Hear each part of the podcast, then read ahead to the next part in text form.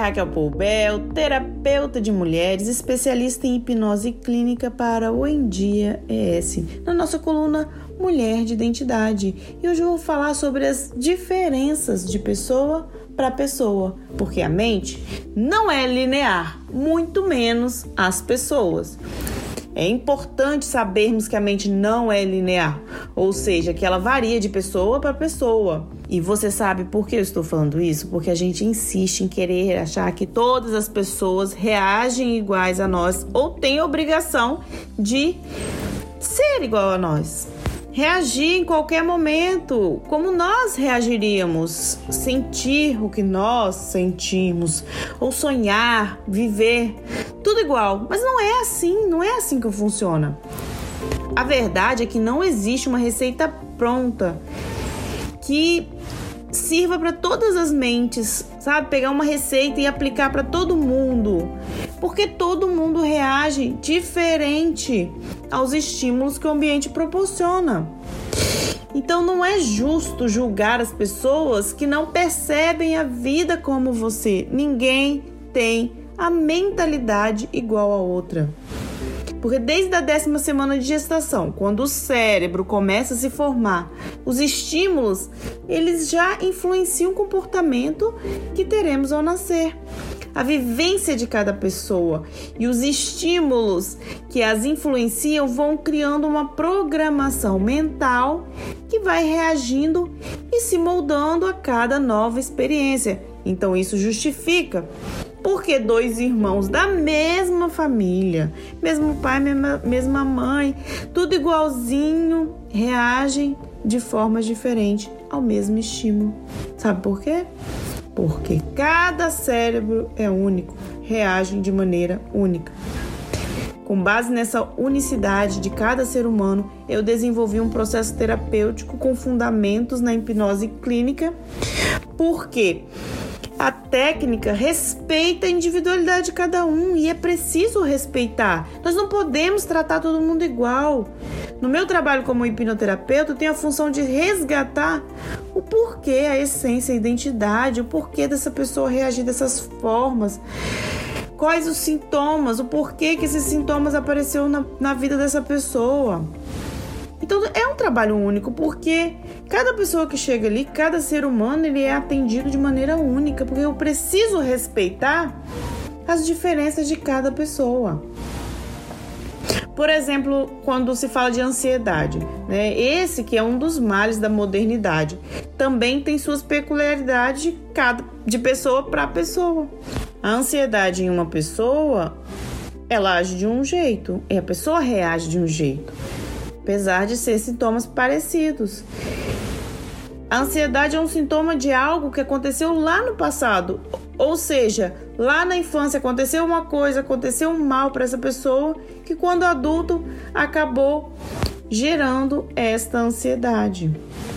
Investigando o passado, pode surgir exatamente a explicação da para a pessoa.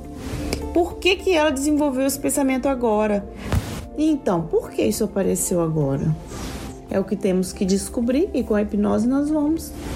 Isso varia muito de pessoa para pessoa. Às vezes é uma coisa simples que aconteceu, mas nós só vamos entender quando formos lá e buscarmos e descobrirmos esse porquê.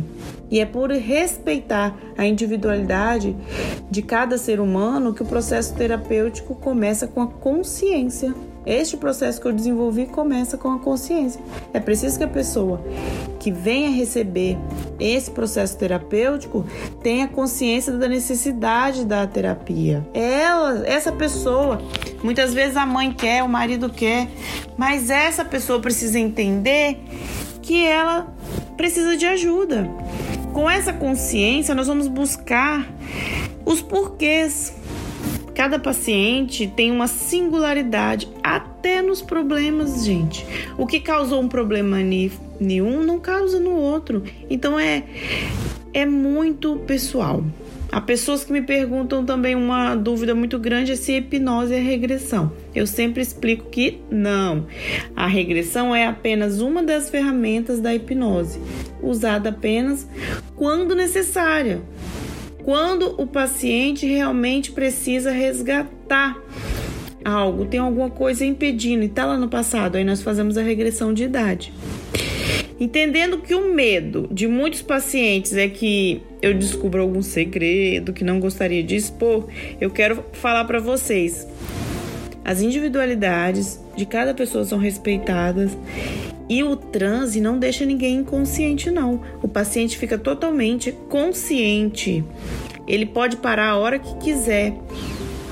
E claro que o processo ele é confidencial, né? Eu tenho ética no trabalho e tudo é muito confidencial. A pessoa precisa estar aberta a solucionar seus problemas. Por isso que a consciência é muito importante.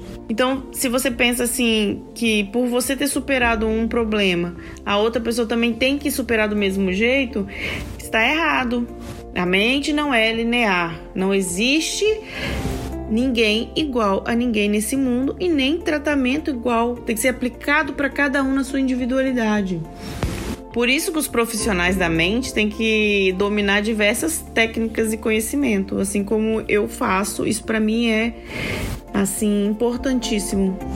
Me desenvolver, estudar, sempre melhorar porque eu preciso atender às especificidades de cada um. Se até um terapeuta precisa respeitar a singularidade, respeitar a diferença do outro, imagina a gente na vida social. Preciso entender que cada pessoa tem sua diferença, ela vai sentir o mundo, perceber o mundo de uma maneira diferente. Então respeite aquele amigo, aquele parente que você acha que é totalmente diferente. E se ele precisar de ajuda, ofereça ajuda, mas não julgue. Pare de tratar as pessoas como fossem cópias uma das outras. Respeitar o jeito único que cada um tem de perceber o mundo nem mesmo seu marido, que você vive aí 10, 20 anos juntos, ele não vai ser igual a você, porque ele vem de uma realidade diferente. Ele percebe o mundo de uma maneira diferente. Somente parando de tratar as pessoas como cópias umas das outras que nós poderemos criar uma sociedade saudável.